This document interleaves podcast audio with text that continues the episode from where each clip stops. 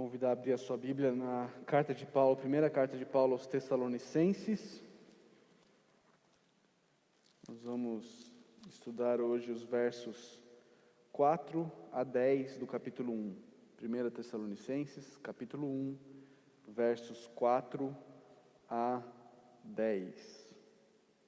Nosso Senhor e Salvador Jesus Cristo. Amém. Queridos, nós estamos estudando a carta de Paulo aos Tessalonicenses, a primeira carta aos Tessalonicenses. Semana passada nós vimos um pouco de como essa igreja teve início, ali em Atos 17. Paulo, Silvano e Timóteo, eles, eles ah, foram impelidos pelo, pelo Espírito Santo de Deus a ir para a Macedônia, a ir para a Macedônia.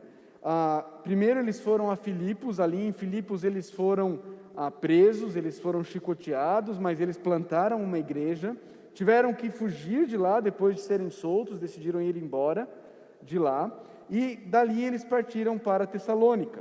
E ali em Tessalônica eles então começaram a pregar na sinagoga. E nós vimos que três tipos de pessoas se converteram: alguns judeus, muitos gregos tementes a Deus e mulheres de alta a, da alta sociedade. Ou seja, nós tínhamos uma igreja bastante heterogênea, uma igreja com vários tipos de pessoas, judeus, gregos, homens, mulheres, estavam ali na igreja em Tessalônica.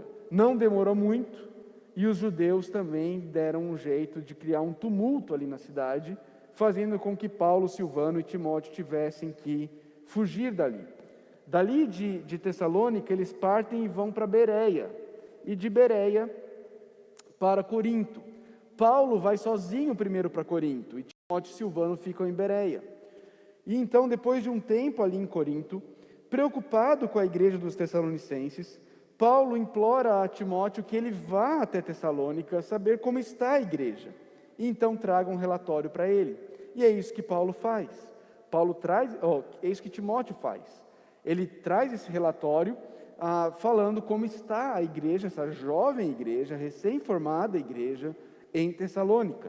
E como fruto disso, ah, Paulo então escreve essa carta junto com Silvano e com Timóteo, e ele diz no versículo 2, está projetado, sempre damos graças a Deus por todos vocês.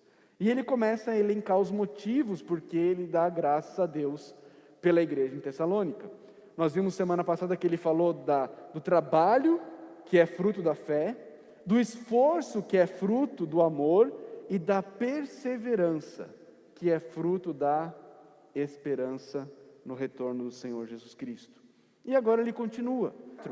Ele diz: Sabemos, amados de Deus, amados de Deus, que Ele os escolheu. É importante perceber algo aqui, queridos. É importante perceber que Paulo deixa claro que eles, eles, eles são escolhidos por serem amados de Deus, e não são amados de Deus por terem sido escolhidos. Deus os amou primeiro, Deus os amou primeiro, e os escolheu, e os escolheu, não por algo que eles tenham feito, mas simplesmente por causa do amor de Deus. Queridos, a base da nossa eleição, a base da nossa escolha por Deus, não são as nossas obras, não é o que nós fazemos, mas é o amor de Deus por nós. Essa é a base da nossa eleição. Um amor que nós não conseguimos compreender como nós temos cantado aqui, um amor que nós não conseguimos racionalizar, é um amor que nós não entendemos mas é um amor que Deus decidiu derramar sobre nós. Paulo então começa a descrever os motivos por que ele tem certeza que os irmãos em Tessalônica de fato foram escolhidos por Deus. Acompanha comigo. No versículo 5, a palavra evangelho era uma palavra que significava boas notícias. Ponto, ok? Muitos tinham boas notícias, entre aspas, a apresentar. César tinha. Quando Augusto foi, César Augusto nasceu, fizeram ali um memorial dizendo que isso era boa notícia para todo o mundo. Boa notícia para todo mundo. Era evangelho para todo mundo. Percebe? Então, quando Paulo usa essa palavra, as pessoas estavam acostumadas com essa palavra. Eram boas notícias. Não estava automaticamente ligado a uma religião, como é nos dias de hoje, quando a gente ouve a palavra evangelho. Ele diz: porque o nosso evangelho não chegou a você somente em palavra. Porque a mensagem que nós pregamos a vocês, as boas novas do evangelho que nós pregamos a vocês, não entrou por um ouvido e saiu pelo outro. Não foi simplesmente uma palestra, não foi simplesmente uma questão de eloquência, Paulo está dizendo, mas a boa nova que nós pregamos chegou até vocês em poder. E não foi qualquer poder, não foi poder humano, mas foi no poder do Espírito Santo de Deus. E isso trouxe para nós plena convicção. É interessante, queridos, aqui Paulo não está falando da convicção dos Tessalonicenses, do que a, do que a pregação gerou nos Tessalonicenses. Ele está falando do que gerou em quem estava pregando.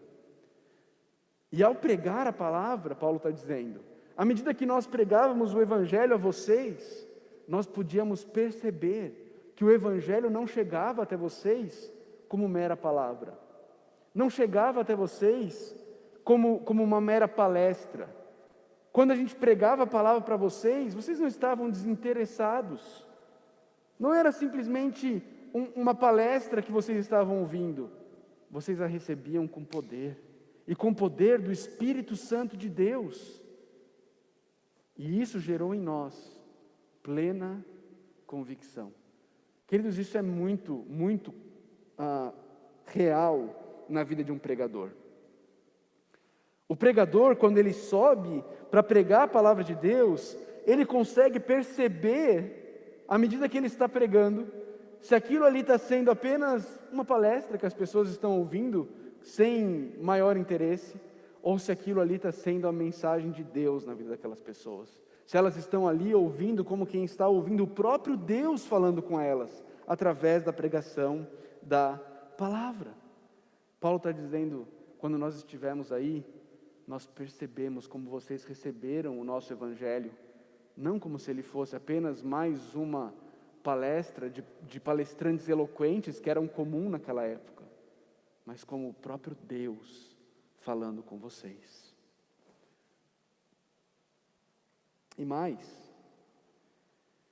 nossa pregação era autenticada, diz o apóstolo Paulo, pela nossa conduta. Eles pregavam o Evangelho e eles viviam o Evangelho. Ele diz no final do versículo 5: Vocês sabem como procedemos entre vocês em seu favor. Ou seja, não fomos a Tessalônica, não estivemos em Tessalônica, não ministramos em Tessalônica para o nosso próprio benefício, mas para o benefício de vocês, em favor de vocês. Essa também é uma marca de uma igreja eleita. Essa também é uma marca, de um, uma marca de um grupo de pessoas que de fato conhecem o Evangelho. Eles têm uma liderança que os serve, não para ser servidos, mas com o objetivo de servir aquela igreja para o bem da igreja e não da liderança. Essa é uma marca, essa é uma das marcas. Infelizmente, o que a gente tem visto são líderes buscando igrejas que os sirvam.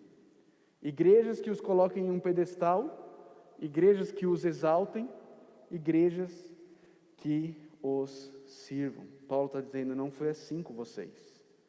Vocês ouviram o Evangelho com poder, no Espírito, plena convicção, e nós procedemos entre vocês buscando o favor de vocês, buscando o bem de vocês. E o que aconteceu? Quais foram os frutos disso? Perceba, Paulo não está aqui dizendo o que fez com que esses irmãos se tornassem eleitos, mas os frutos que ele viu na vida desses irmãos.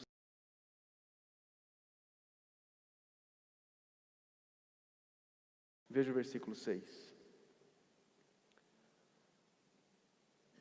De fato, vocês se tornaram nossos imitadores e do Senhor.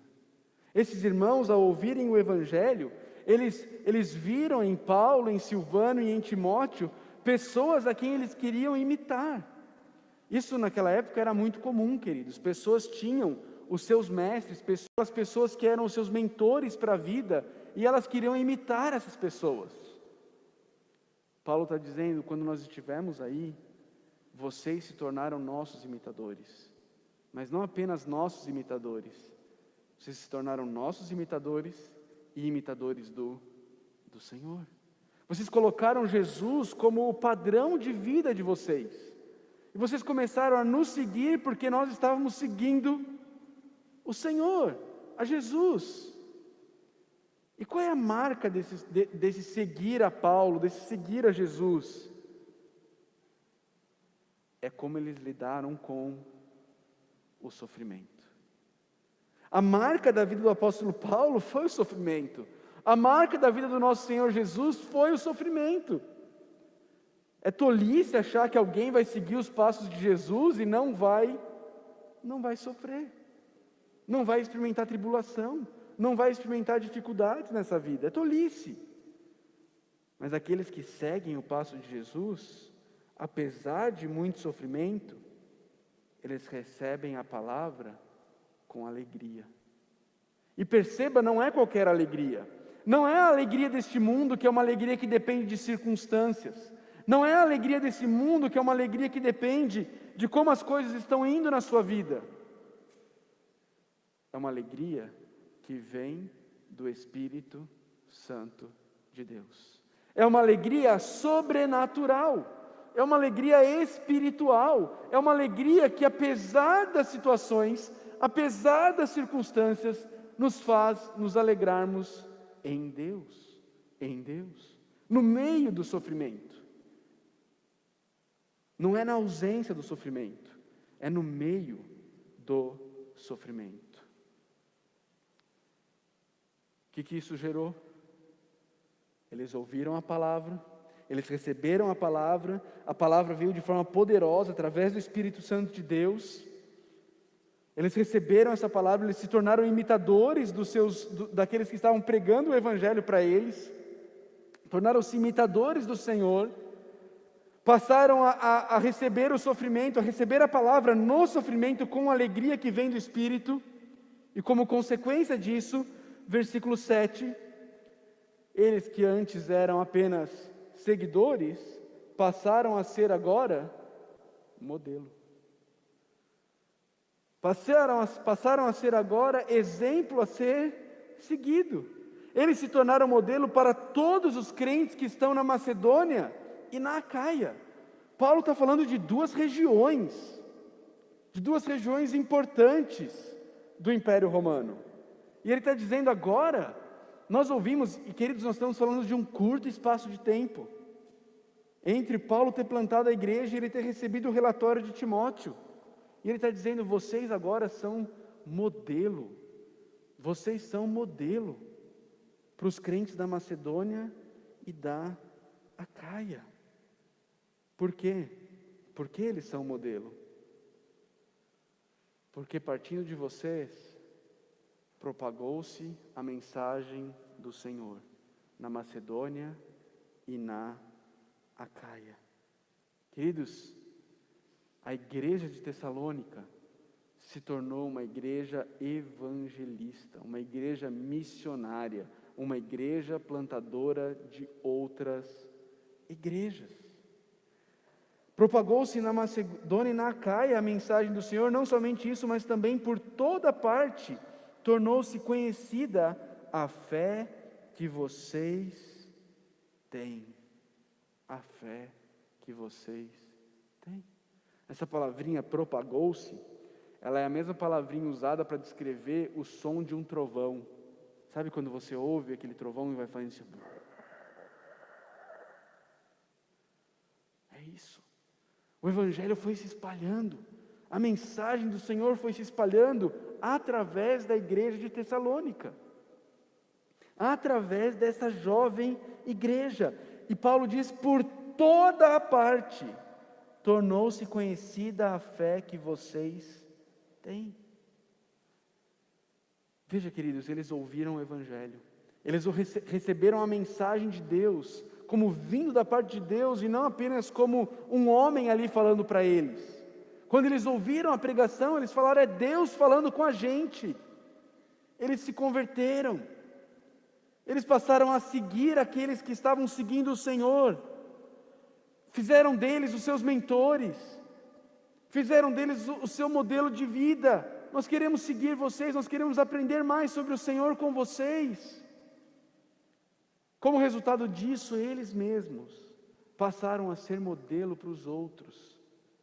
E essa, esse, esse evangelho que tomou conta da vida deles, eles não mais conseguiam guardar só para eles.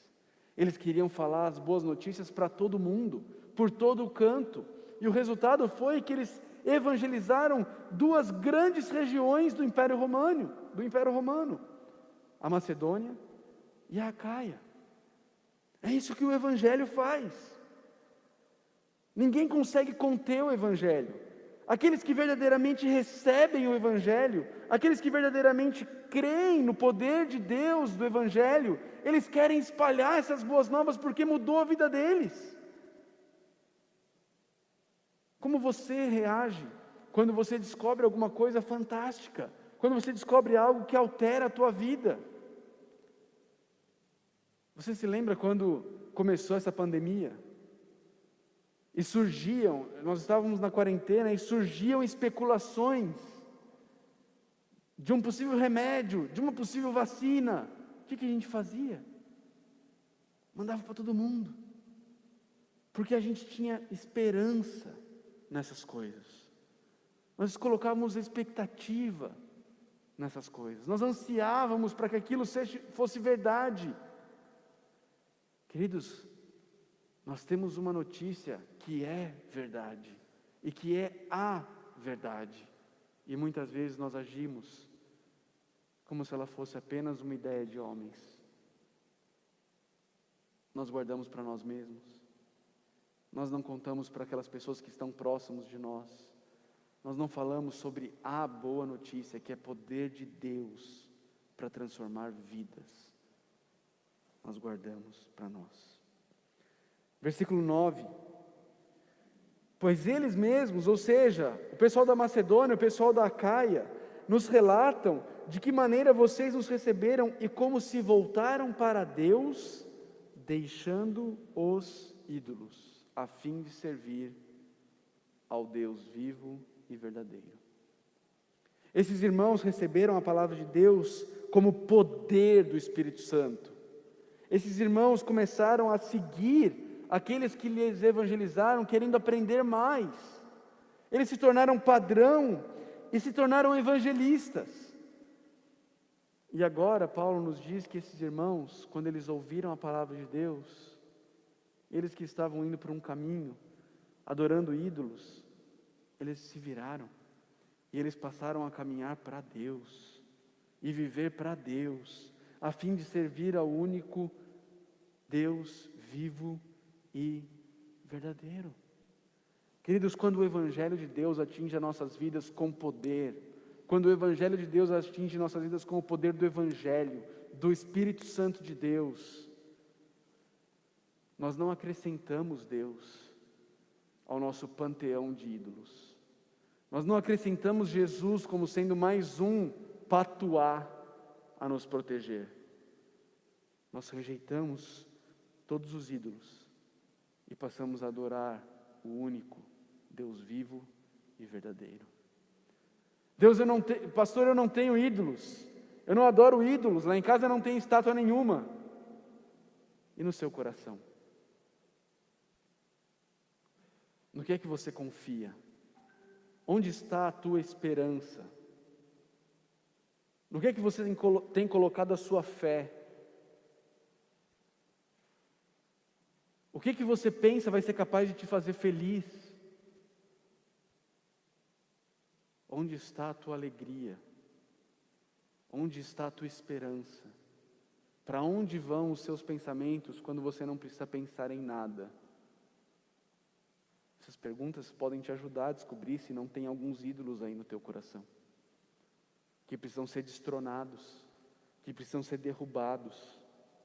E é isso que acontece quando o Evangelho de Jesus Cristo é recebido como poder do Espírito Santo em nossas vidas. Eles, eles a, a, se voltaram para Deus, deixando os ídolos a fim de servir ao Deus vivo e verdadeiro. Vivo e verdadeiro. É esse Deus que eles pararam, passaram a seguir. Mas eles não fizeram só isso. Olha o versículo 10. Eles estavam agora esperando dos céus seu filho. A quem Deus, o único Deus vive e verdadeiro, ressuscitou dos mortos.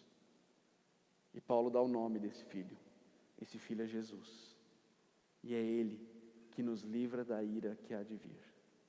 Paulo está dizendo, irmãos, vocês ouviram o Evangelho, vocês o receberam como poder do Espírito Santo, vocês passaram a buscar, a imitar aqueles que estavam imitando o Senhor, dessa forma vocês se tornaram modelos a serem imitados, espalharam o Evangelho por toda a região, abandonaram os ídolos para servir ao Deus vivo e verdadeiro. E a esperança de vocês deixou de estar nessa vida mas passou a estar naquele que um dia vai voltar, aquele que Deus ressuscitou dos mortos, Jesus, o seu Filho, que é quem nos livra da ira que há de vir. Paulo termina essa sessão nos lembrando primeiro que existe uma ira que está por vir. Nos lembrando que um dia Deus irá derramar a sua ira Sobre quem? Sobre todos aqueles que rejeitaram a oferta que ele fez do seu único filho para morrer na cruz do Calvário por nós. Paulo usa um tempo aqui nesse verbo livra, é o tempo grego, o tempo presente. O presente na língua grega, ele traz a ideia de algo que aconteceu e continua a acontecer. Paulo está dizendo: Cristo, na cruz, nos livrou da ira. E, essa, esse livramento, ele continua acontecendo e irá perdurar por toda a eternidade. Estamos livres da ira vindoura. Por quê? Por causa de Jesus Cristo, a quem Deus ressuscitou dos mortos e que um dia irá voltar dos céus. Queridos, o que a gente tem para aprender aqui com esse texto? Tempo voa, nós temos pouco tempo aqui, só uma hora que a gente pode ter de culto. Que oração, alguém, por favor? 49? Vamos lá, algumas aplicações. Olha, um homem chamado Charles Spurgeon, um pregador lá de Londres, na Inglaterra, ele se converteu num dia em que ele estava andando numa, numa noite fria e ele viu uma capelinha e ele resolveu entrar naquela capelinha para se aquecer do frio. E naquela noite, o pregador da noite não chegou, o pastor não veio, por causa de uma tempestade de neve. E aí, um, um irmão, um irmão simples, sem seminário, não tinha mestrado, não era um doutor, um irmão da igreja. O pastor não conseguiu chegar, né? Chegou a mensagenzinha do WhatsApp lá. Ah, o pastor não vai conseguir chegar, né? Atolou a, a caminhonete dele. Brincadeira, viu gente? Tinha nem WhatsApp, nem caminhonete na época. Mas chegou a mensagem, o pastor não vem. Então o irmão o que fez? Pegou a Bíblia e foi pregar a Bíblia à igreja que estava ali reunida. Naquela noite, Charles Spurgeon estava lá. E naquela noite, Spurgeon se converteu através da pregação de um irmão, que não era o pregador da noite, que não tinha preparado a mensagem, mas cujo Espírito Santo de Deus usou para pregar com poder a palavra de Deus. E naquela noite, o príncipe dos pregadores, como ele é conhecido, se converteu e se rendeu aos pés do Senhor Jesus. Uma igreja centrada no Evangelho é uma igreja onde existe uma pregação poderosa. E a pregação poderosa só existe quando o Espírito Santo de Deus age. Por isso nós precisamos depender do Espírito Santo. Por isso nós precisamos suplicar pela ação do Espírito Santo. A história conta que Spurgeon, Ele se tornou pastor de uma igreja chamada Tabernáculo, lá em Londres, uma igreja grande em Londres, anos depois de ter se convertido, não é? E, e, e para chegar no púlpito, ele tinha que subir 15 degraus até chegar no, no púlpito. Você já viu foto daquelas igrejas? Tinha uma escada caracol, assim, ó, e o púlpito ficava assim alto.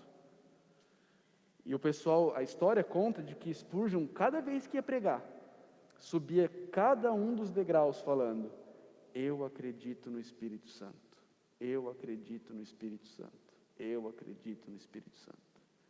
E então ele pregava, confiando no poder do Espírito Santo de Deus. Colônica.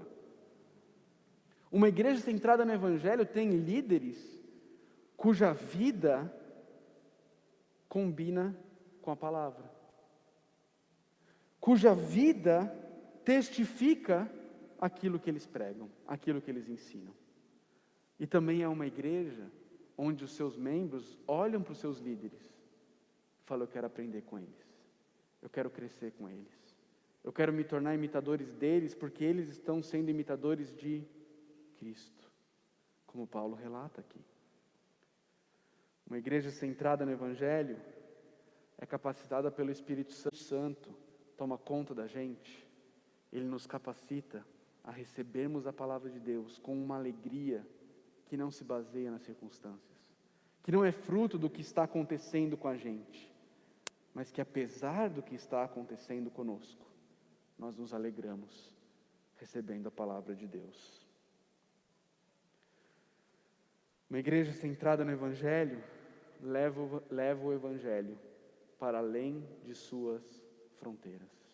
Queridos, Deus tem nos dado o privilégio, a oportunidade de expandir o nosso prédio, não é, ao longo dos anos. A gente tem tido a oportunidade de expandir o prédio, de melhorar o prédio, de tornar o prédio mais útil, não é? E nós precisamos disso, isso é bom, isso é importante. Mas eu quero alertar a cada um de vocês, queridos, a nossa missão não é esse prédio. Nós não existimos para ter um prédio.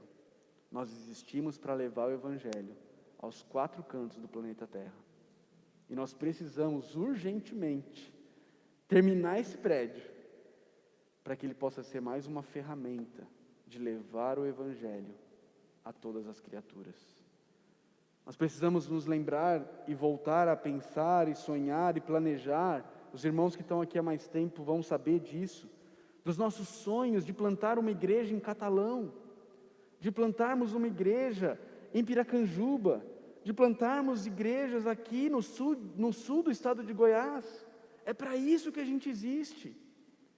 A minha oração, queridos, é que cada um de vocês comece a sonhar com a possibilidade de ir, ser parte de um grupo de plantação de, da nossa igreja numa outra cidade. E nós vamos sentir de vê-los indo embora, mas nós vamos nos alegrar de ver o Evangelho alcançando outras cidades. Outras cidades. E podermos então ouvir: olha, através da Igreja Batista Vida Nova, o Evangelho foi levado a todo o sul de Goiás. Esse é o nosso desejo. É para isso que a gente existe para espalhar o Evangelho do Senhor Jesus Cristo. Nós, nós temos a nossa declaração de missão. A Igreja Batista Vida Nova existe para glorificar a Deus através de vidas, vidas transformadas pelo Evangelho do Senhor Jesus Cristo. Como é que as vidas vão ser transformadas se nós não levamos o Evangelho? Começa aqui, em Caldas Novas, na sua rua, no seu trabalho, na, na, na, na sua família. Mas não para aqui em Caldas Novas. Tem que transbordar pelo sul de Goiás, por Goiás, pelo Brasil e pelo mundo. É para isso que a gente existe para fazer discípulos de todas as nações. Por último, essa vida, queridos, ela só é possível quando vivemos a vida presente, com um olho na cruz e um olho no trono. Paulo diz que eles viviam a vida esperando dos céus o Filho, aquele que nos livrará da ira vindoura, mas que é aquele a quem Deus ressuscitou. Uma vida centrada no Evangelho só é possível ser vivida quando nós vivemos com um olho na cruz, no passado, no que Jesus fez por nós, e um outro olho no trono, no futuro, esperando o dia em que estaremos com Ele eternamente, no seu reino eterno, que nunca terá fim. É assim que nós vivemos aqui, nesse intervalo, onde vivemos o já, mas o ainda não. Jesus já é rei, mas ainda não está aqui reinando entre nós. Nós olhamos para o passado, porque é o passado que nos dá a certeza, a garantia, a convicção do futuro. Quando Jesus estabelecerá o seu trono e juntos reinaremos com Ele por toda a eternidade. É assim que nós vivemos uma vida centrada no Evangelho. Vamos orar. Senhor Deus, obrigado pela tua palavra, obrigado pela oportunidade de poder meditar nela, aprender com ela. Pedimos, Deus, que o teu Santo Espírito nunca nos abandone, que ele esteja sempre presente aqui, que ele sempre abençoe a pregação da palavra com o poder dele, que possamos ser de fato transformados, convencidos, convertidos, santificados pela ação do Espírito Santo através da pregação da palavra. Suplicamos, Deus, faz de nós uma igreja centrada no Evangelho, uma igreja que vive a vida cristã com um olho na cruz e um outro no trono. Em nome de Jesus que oramos. Amém. Amém. Vamos nos colocar em pé. Vamos terminar esse tempo mais uma vez falando sobre a graça de Deus derramada sobre nós.